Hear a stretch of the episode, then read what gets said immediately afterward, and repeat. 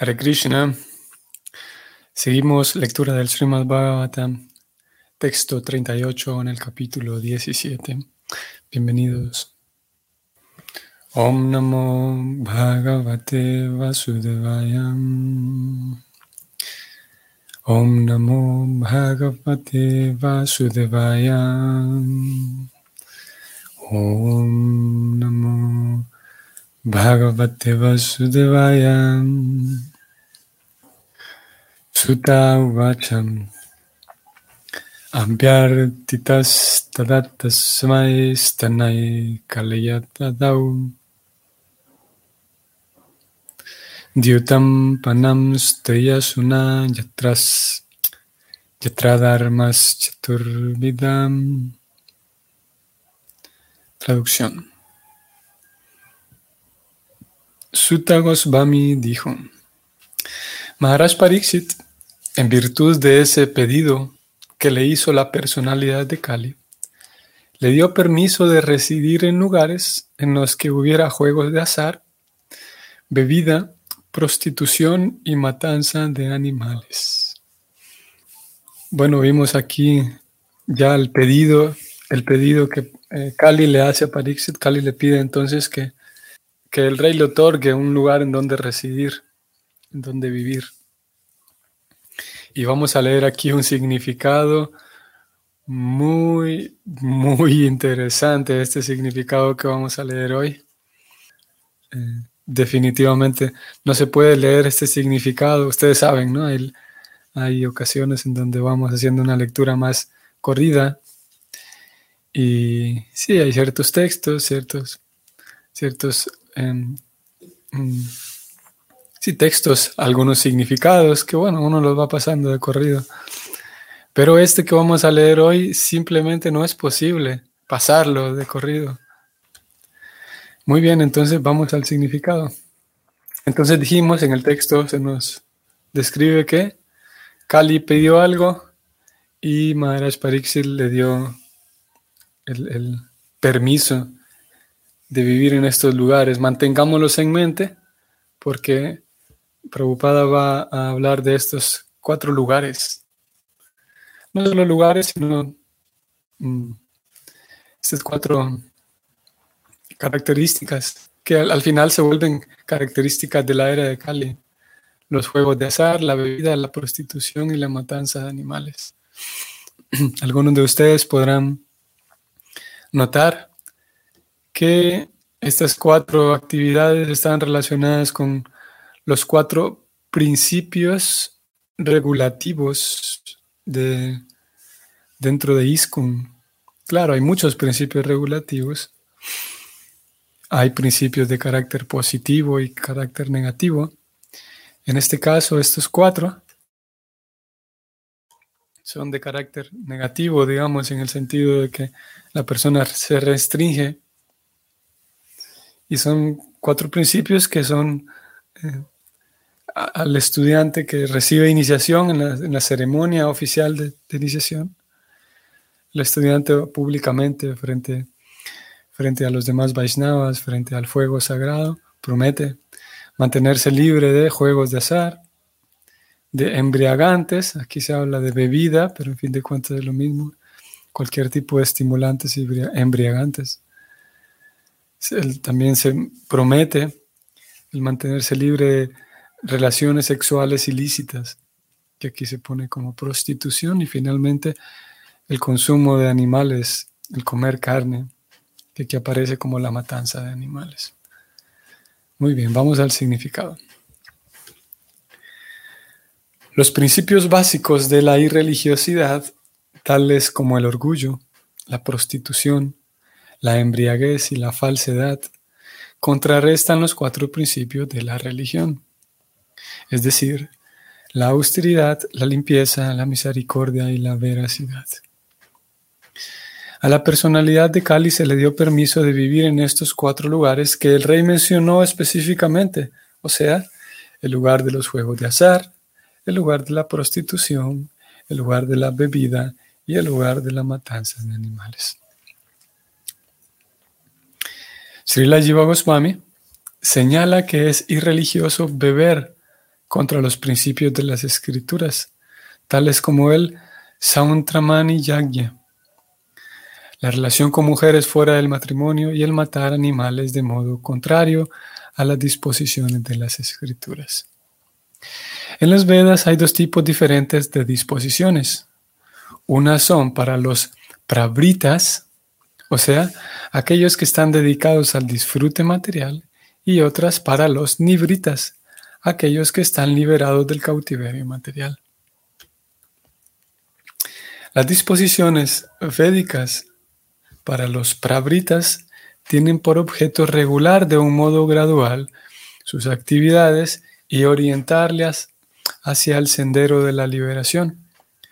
Por consiguiente, para aquellos que se encuentran en la etapa más baja de la ignorancia y se entregan al vino, las mujeres y comer carne, a veces se recomienda el beber mediante la ejecución del Sautramani Yangya, el relacionarse con mujeres mediante el matrimonio y el comer carne mediante los sacrificios.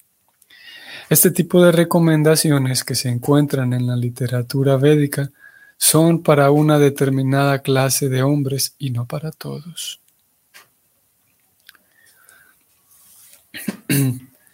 Pero como son disposiciones de los Vedas para determinados tipos de personas, esas actividades de los prabritas no se consideran a dharma.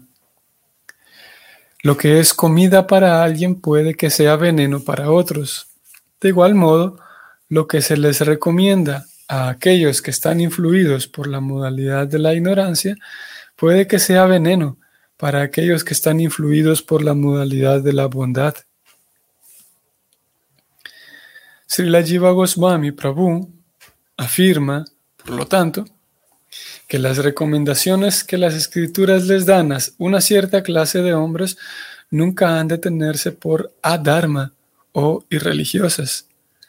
Pero esas actividades de hecho sí son adharma y jamás deben ser fomentadas.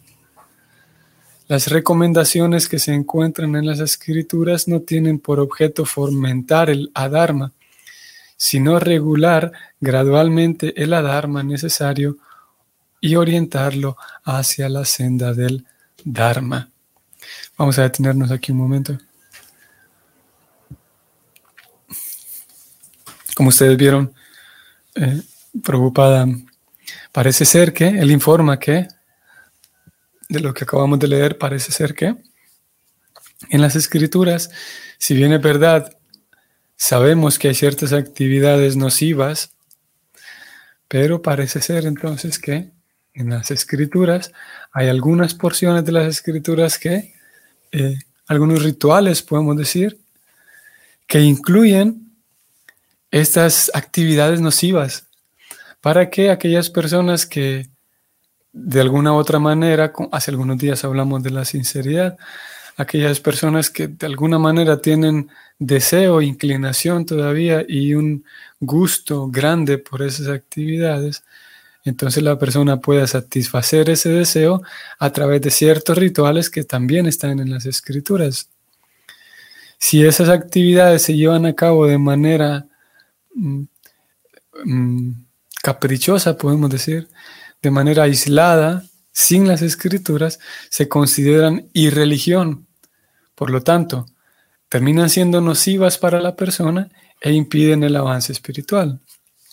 Pero si esas actividades, que como dijimos, aisladas ellas son nocivas, si esas actividades se, eh, ejecutaban para satisfacer el deseo de las personas, se ejecutaban a través de estas normas, de esas porciones de las escrituras, en donde esos mismos rituales incluían las mismas actividades que son nocivas, pero por el hecho del practicante satisfacer ese deseo a través de ciertos rituales, a través de ciertas normas de las escrituras, entonces, por el acto mismo de someterse a las escrituras y no saltar directamente como un animal al placer inmediato, por el hecho de pasar a través de las escrituras, entonces se le consideraba dharma, religión, porque por un lado satisfacía su deseo, pero al mismo tiempo se sometía a, de manera implícita estaba creciendo en su, en su cabeza la idea de que el Shastra, las escrituras, deben observarse, deben seguirse, a tal punto que se terminaba con el paso del tiempo, se terminaba eliminando, ya desaparecía de la persona ese deseo, aquel deseo que es nocivo para él mismo porque lo daña, desaparecía por el acto de seguir las escrituras y eventualmente de manera gradual entonces la persona perdía y desaparecía de sí ese gusto por aquellas cosas nocivas. Ese era el sistema, lo que Prabhupada está describiendo aquí. Y incluso cualquier cosa, cualquier deseo que, en fin de cuentas es nocivo, era permitido de acuerdo a algunas porciones de las escrituras y era este el método. Prabhupada termina diciendo de que, ok, si bien es verdad, ese es, ese es un sistema que existe para algunas personas, no quiere decir, Prabhupada dice, que eso deba fomentarse. Eh, por el contrario, en la medida de lo posible debe fomentarse el, Dharma, como él dice. El Dharma es el, intentar uno mismo mm, limpiarse, o, sí, limpiarse de, de, de, esas tendencias que son nocivas para uno. Sigamos porque el significado tiene más contenido. Sigo leyendo. Siguiendo los pasos de Maharaj Pariksit, todos los jefes de Estado tienen el deber de procurar que en el Estado se establezcan los principios de la religión, es decir, la austeridad, la limpieza, la misericordia y la veracidad, y que se detengan por todos los medios los principios de la religión, a saber, el orgullo, la relación ilícita con mujeres o la prostitución, la embriaguez y los estados y estados similares y la falsedad.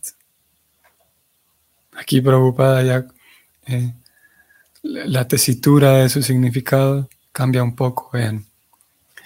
Sigue diciendo. Y para sacar el mejor provecho de una mala compra, la personalidad de Kali puede ser trasladada a lugares en los que haya juego, bebida, prostitución y mataderos, si los hay. Aquellos que están adictos a esos hábitos irreligiosos pueden ser regulados por medio de las disposiciones de las escrituras. Ningún estado debe animarlos bajo ninguna circunstancia.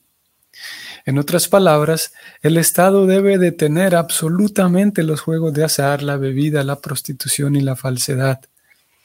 El Estado que quiera erradicar la corrupción, en su mayor parte, puede introducir los principios de la religión de la siguiente manera. Hasta aquí, Prabhupada eh, no ha dicho cosa nueva. En los significados previos ha mencionado esto que ya leímos. De aquí en adelante él da una lista de los pasos para proceder, para que un Estado proceda. Y esto es lo que es muy interesante. Número uno. Bueno, dice el Estado debe seguir los, debe observar los siguientes principios. Número uno, declarar dos días al mes, cuando menos, de ayuno obligatorio, entre paréntesis, austeridad. Incluso desde el punto de vista económico, esos dos días de ayuno al mes le ahorrarán al Estado toneladas de alimentos y el sistema tendrá además un efecto muy favorable en la salud general de los ciudadanos. Número 2. Debe existir el matrimonio obligatorio entre los muchachos y las muchachas que alcancen las edades de 24 y 16 años respectivamente. No hay nada de malo en que en los colegios y las universidades se imparta educación mixta siempre y cuando los muchachos y las muchachas estén debidamente casados, y en el caso de que exista una relación íntima entre un joven y una mujer, un joven y una joven, durante su época de estudiantes, deben casarse debidamente y evitar así la relación ilícita. La ley del divorcio está fomentando la prostitución y debe ser abolida. Número 3. Los ciudadanos del Estado deben dar como caridad hasta un 50% de sus ingresos con el propósito de crear una atmósfera espiritual en el Estado o en la sociedad humana, tanto individual como colectivamente. Ellos deben predicar los principios del Bhagavatam por medio de A. Karma Yoga O sea, el hacer todo en aras de la satisfacción del Señor. B. Por medio del proceso de oír a personas autorizadas o almas autorrealizadas exponer el Srimad Bhagavatam. C. Por medio del canto en congregación de la gloria del Señor, ya sea en la casa o en los lugares de adoración. D. Prestándoles toda clase de servicio a los Bhagavatas que están dedicados a predicar el Srimad Bhagavatam. Y finalmente, E residiendo en un lugar en el que la atmósfera esté saturada de conciencia de Dios. Si el estado se regula mediante el proceso anterior, de un modo natural habrá conciencia de Dios en todas partes. Los juegos de azar de toda índole, incluso las empresas comerciales especulativas, se considera que son degradantes y cuando en el Estado se fomenta el juego ocurre una total desaparición de la veracidad. El permitirles a los muchachos y muchachas permanecer solteros más allá de las edades antedichas y el expedir licencia para mataderos de todo tipo son cosas que hay que prohibir cuando antes. A la gente que come carne se le puede permitir hacerlo de una manera o de la manera en que se menciona en las escrituras. Debe prohibirse la embriaguez de todo tipo, incluso el fumar, el masticar tabaco y el consumir té. Fin del significado. Interesante.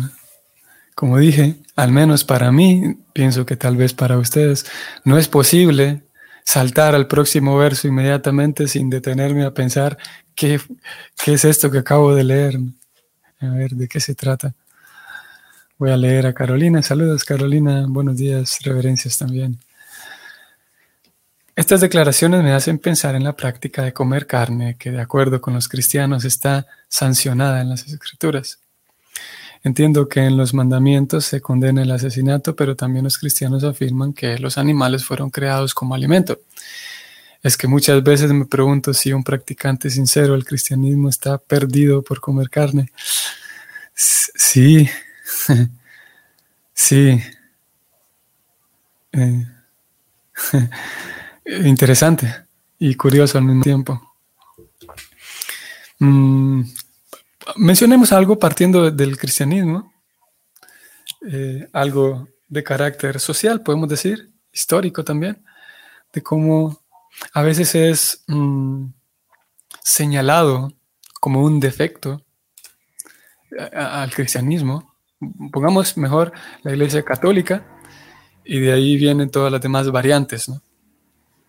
Eh, que después tenemos diferentes variantes dentro del cristianismo y después tenemos diferentes variantes dentro del protestantismo, las iglesias evangélicas, etc. Y a veces es señalado como un defecto, como una, como una prueba de que la religión no sirve porque miren la cantidad de variantes y obviamente que, como lo hemos dicho también en otras ocasiones, hay personas por asunto neurológico que tienen el gusto, disfrutan de pelear entre sí y pelear incluso en tono eh, dentro del marco religioso. Eso lo hay también. También lo hay dentro del círculo Vaishnava. Sería un, y no sé, eh, y, ¿cómo sería? Sería mm, ilógico pensar que que no lo hay dentro del círculo Vaishnava, también lo hay. Entonces, ¿por qué menciono esto? Porque también dentro, de la, dentro del sistema del servicio devocional hay muchas variantes. Tal vez uno puede tener la impresión de que acercándose al movimiento Hare Krishna, aquí uno va a encontrar eh, una, por fin, un lugar en donde todo el mundo está de acuerdo. y lo cierto es que hay muchas variantes de carácter filosófico. Tal vez algunos de ustedes estaban presentes la vez anterior cuando dimos un vistazo de las, las seis escuelas filosóficas y al final hablábamos del Vedanta. Y nuestro movimiento de conciencia de Krishna se basa en el Vedanta. Y solo en el Vedanta, que ya es la escuela eh, que, que eh, busca llevar al alma a que sirva a Dios de manera amorosa, solo en el Vedanta tenemos cuatro escuelas que se dedican a enseñarlo y, a, vivirlo. y son escuelas las cuatro autorizadas y cada una de las escuelas tenemos otras variantes. No necesariamente estas variantes surgen porque están en enemistad o, antagonizan con otras. A veces surgen por asuntos geográficos, por cuestiones prácticas. Lo cierto es que hay diferentes variantes. Y algunas de ellas tienen apreciaciones distintas en puntos filosóficos menores, pero en fin de cuentas, el llegar a Dios es lo último. Y entonces comprendo que también el cristianismo hay algunas de ellas. Hay, sucede esto también. Algunos consideran que sí y, definitivamente no consumen carne, tal vez no sean una cantidad muy grande, pero algunos cristianos sí definitivamente no consumen carne por, por la razón que nosotros también no consumimos carne. Y es por, sí, por la compasión hacia los otros animales. Hay otros que se inclinan por pensar que, que sí, que por interpretarlo de esa manera. Y, y sí, lo interpretan de que los animales están puestos para comer y etcétera.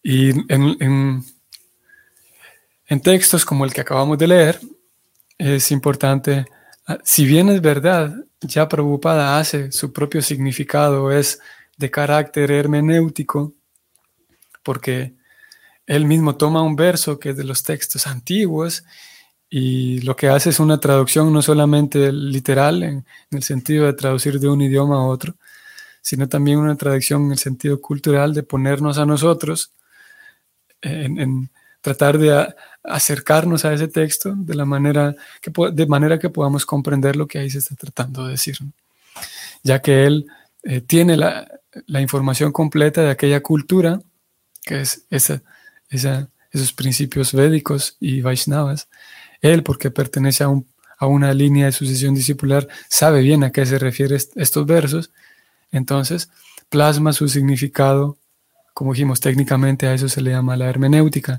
la interpretación de textos antiguos.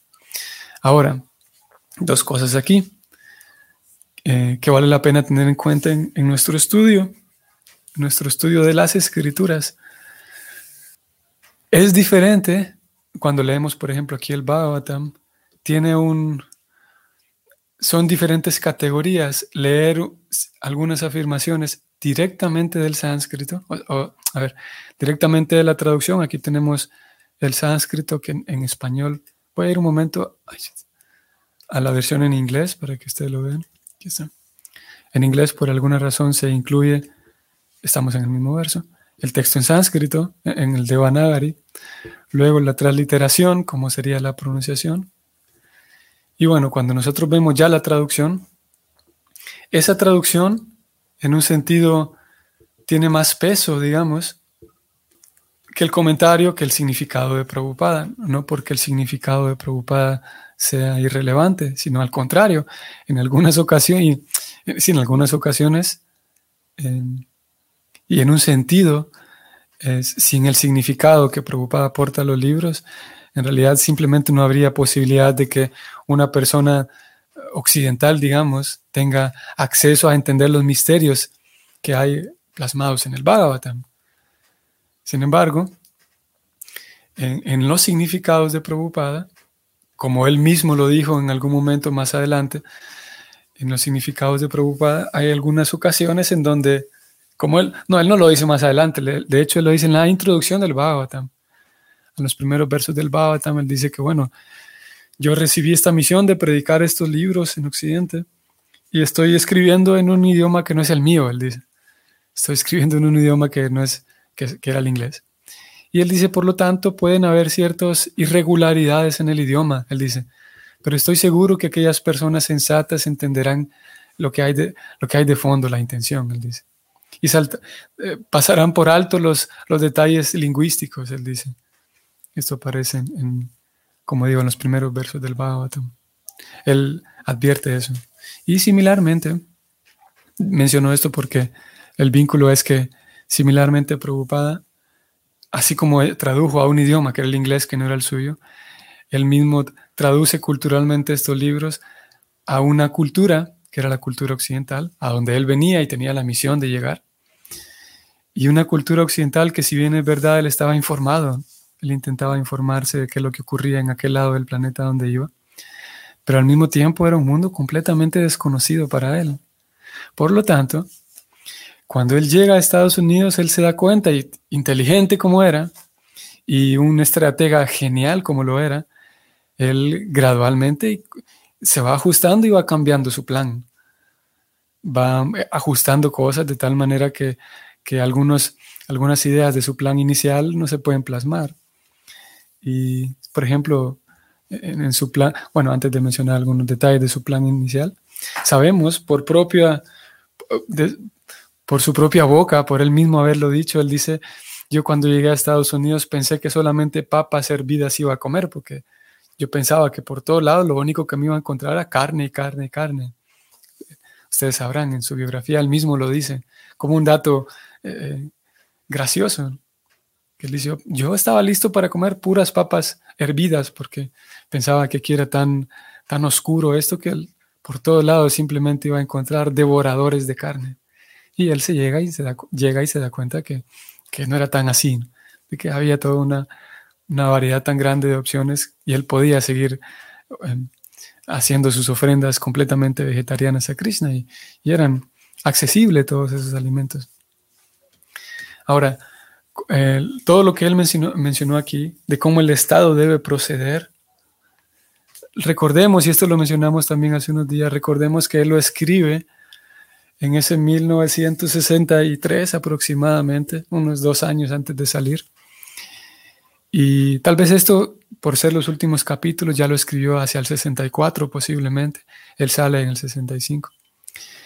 Y era, como digo, otra, otro lugar bastante diferente, la India en el 65. Y cuando él llega a Estados Unidos, se da cuenta que estas, todas estas cosas no, no es posible plasmarlas así de, de entrada. Y él entonces, él llega al punto el que él mismo ajusta y deja que las mismas devotas vivan en el templo con los devotos, cosa que no estaba pensada desde el inicio, cosa por la cual él fue tan criticado. Y él deja que las devotas prácticamente tengan el, el mismo, los mismos roles prácticamente dentro de los templos.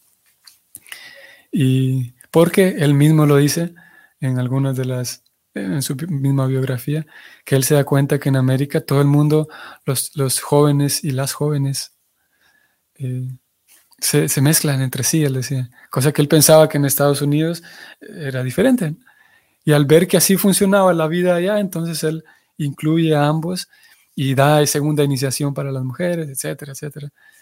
Y entonces vemos cómo él va ajustándose y todos estos puntos que, él pone aquí como, como recomendaciones para que el Estado deba seguir, él mismo cuando ya instituye su ISCON, algunas de esas cosas no las siguen. Por ejemplo, él, no, no, va y a sus discípulos de 24 y 16 años los casa, sino él más bien, eh, en un cierto sentido, trae a Krishna, pero va ajustándose al ritmo que la sociedad occidental le va, le va al ritmo no a los principios morales de la sociedad occidental, sino más bien al ritmo que la sociedad occidental podía caminar. Y por lo tanto ese significado y estas recomendaciones que él da, el, esta lista tan detallada de cómo proceder, no, no es que preocupada salió de la India para, para em, predicar por todo el mundo que esta sea la forma de vivir, como lo expresó en este significado sino con, y lo vimos en su biografía, lo vemos en los textos mismos, en su obra completa, que em, él va intentando que cada individuo vaya tomando la conciencia de Krishna a la medida en la que puedan. Y no se enmarca tanto, no se encierra tanto en, tratar de, de introducir este esquema que él describió aquí. No es tanto, no es esa su misión de introducir este esquema que es más bien de carácter eh, em, sociocultural, que es como organizar la sociedad de manera más político también. Así que lo dejo aquí en un comentario aislado y del, próximo verso siguiente en adelante cambia de tema, no es, no es su tema principal, el cómo organizar la sociedad. Muy bien, vamos a dejarlo allí. Vamos a tenernos allí. Espero que sea un día agradable y bonito para ustedes y nos vemos mañana. Krishna.